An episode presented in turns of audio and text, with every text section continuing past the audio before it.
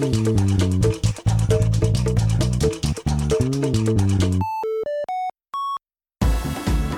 い、皆さんこんにちは、大です。こんにちは、大です。まあそんなわけで今日は、えー渋谷、渋谷。えー雨が今まで降ってたんだけども、今ちょっと止んできたのかな。はいうん、少し明るくなってきた。はいえー渋谷の喫茶店からお送りしてます。はいなんのこっちゃ？うん、まあそんなわけで今日は、えーとフィッシュストーリーを、はい。えー見に来たわけですけども、はいシネクイントですね。はい、渋谷シネはい。どう？フィッシュストーリー。フィッシュストーリー初め全然知らなくて、どんな映画かも知らなくて、う。調べるとこから始めたんですけど、う。ん元が小説なんですね、伊坂幸太郎さん。なんか伊坂幸太郎さんってすごい硬いっていうか、あのサスペンス系が多いのかなと思ってたんですけどなんかそう全然違う話ということで、なんかその伊坂さんのコメントに、なんかニコニコしながら涙がにじむような感じが味わっていただけたらみたいなことが書いてあったんで、それを期待してるんですけど。はい。あのー前回でそのアヒルとカモあはい。うん。ポイントかそれのまあ割と同じスタッフはい。で、えー今回作ってるわけですけど前回もね非常に良かったので、うんとっても楽しみに私自身もしてるわけですよ。はい、なんかそのコメントに書いてあったんですけど、うん。なんか内容的にはうん。バカバカしくもバカバカしいっていうかあのおとぎ話のような、うん。なんか唐突無道向け、まあ口頭向け口頭向け、うこう何？口頭向けでって書いてあったんで、うん。なんだろう。内容を考えながら見ないで、うんなん。か素直に感じられたらなと思って。なるほど。アヒルとカモは見たんだっけ？見てない。見てないのか。見てるとまたな、あれなのかもしれないけど、うん、まあぜひちょっと、あのー楽しみに、はい。えー行ってみましょうか早速。はい。はい。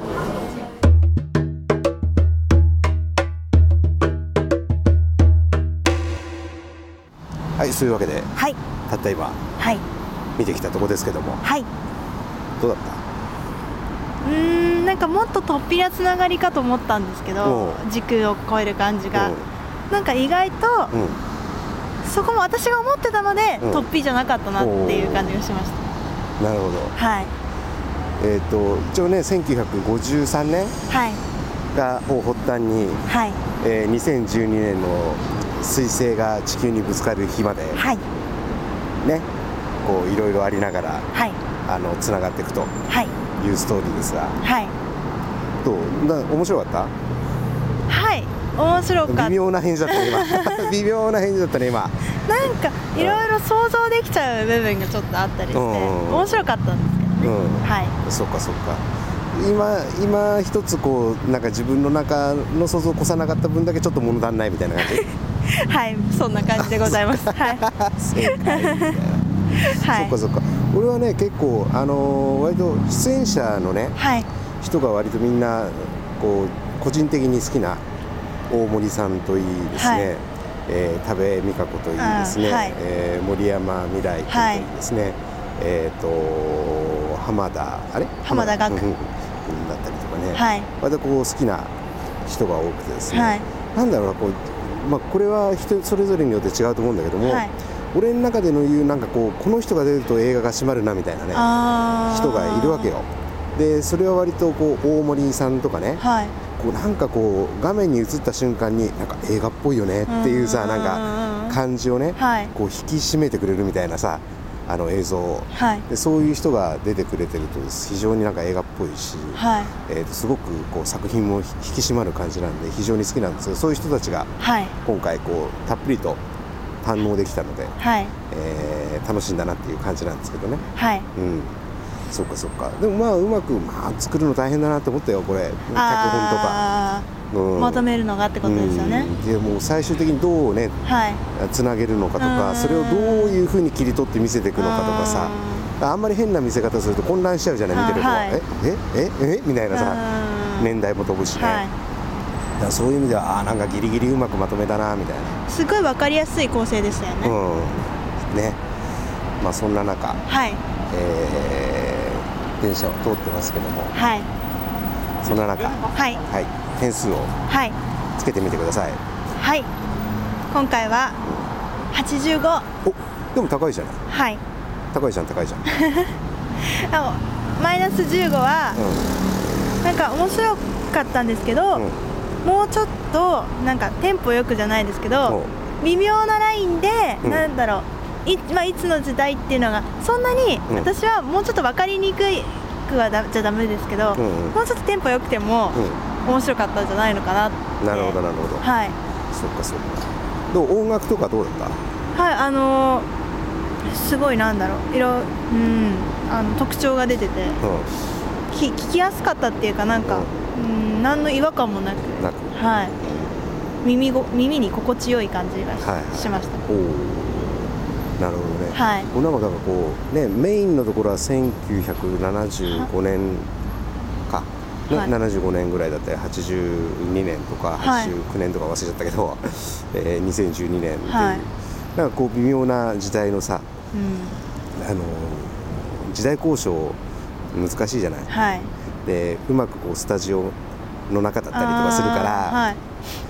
ねあのね。のだからこれが街中とかだとさ建物から何からさね時代難しいよね、はい。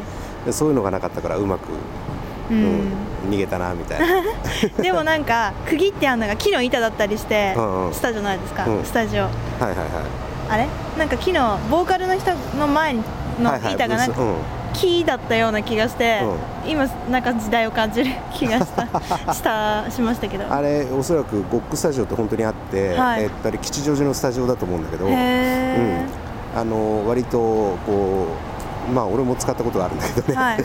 リーズナブルに貸してくれるスタジオですね、でちゃんとレコーディングの時に一発撮りっていううん。時にちゃんとこうまあドラム、はい。ベース、えーギターボーカルをこう簡易のブースみたいな感じでねこう区切って昔はね全部ああだったの。ー。要するに今はもうその各パートごとにこうブースが区切られてたりとかな、うん。でまあ、別々に撮ってったりとかするので、はい。その音がかぶってこなかったりとかするんだけども、昔のはそうあのローリング・ストーンズのね昔のレコーディングのあの風景とか見てもそうなんだけども、ああいう感じでねうんうん。仕切ってでギターのアンプから音出すからさ、はい。こう回り込まないようにこう、ああの仕切ったりとかねボーカルの方に行かないようにあとドラムもそうだよね、はい。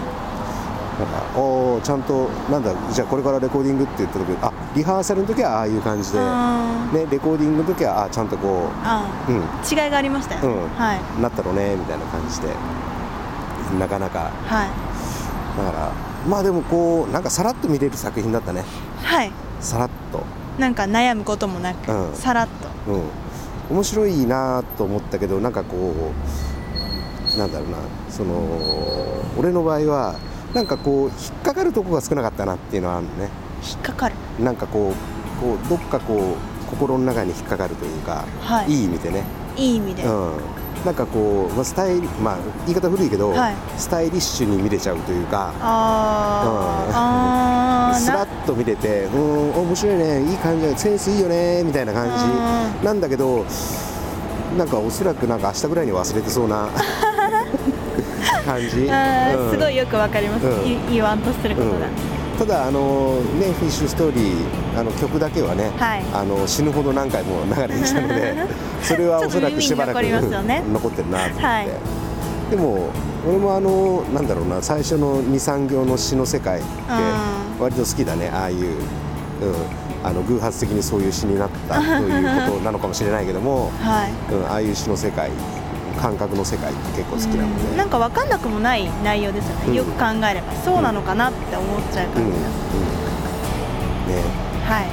まあなかなかねはい。あのーなんだろう2時間ちょいっとないぐらいだけども、結構一気に見れる、うん飽きないでうん見れます、感じはするので、はい。ぜひねやっぱ、えー、と場所からもシネ、えークイントはい。だったので渋谷なので、渋谷です。あーまあ客層はねさすがにじいちゃん ばあちゃんいないからね、はいそうですね、いてもちょっと面白い感じ。でうん、びっくりするけどすびっねくりします。ね まあぜひ、はい。あの気になった方ははい。ねあの映画館まで足を運んでもらいたいですね。はい。はい、まあ、そんなわけで、はい。えーまたということで。はい。ではでは。バイバイ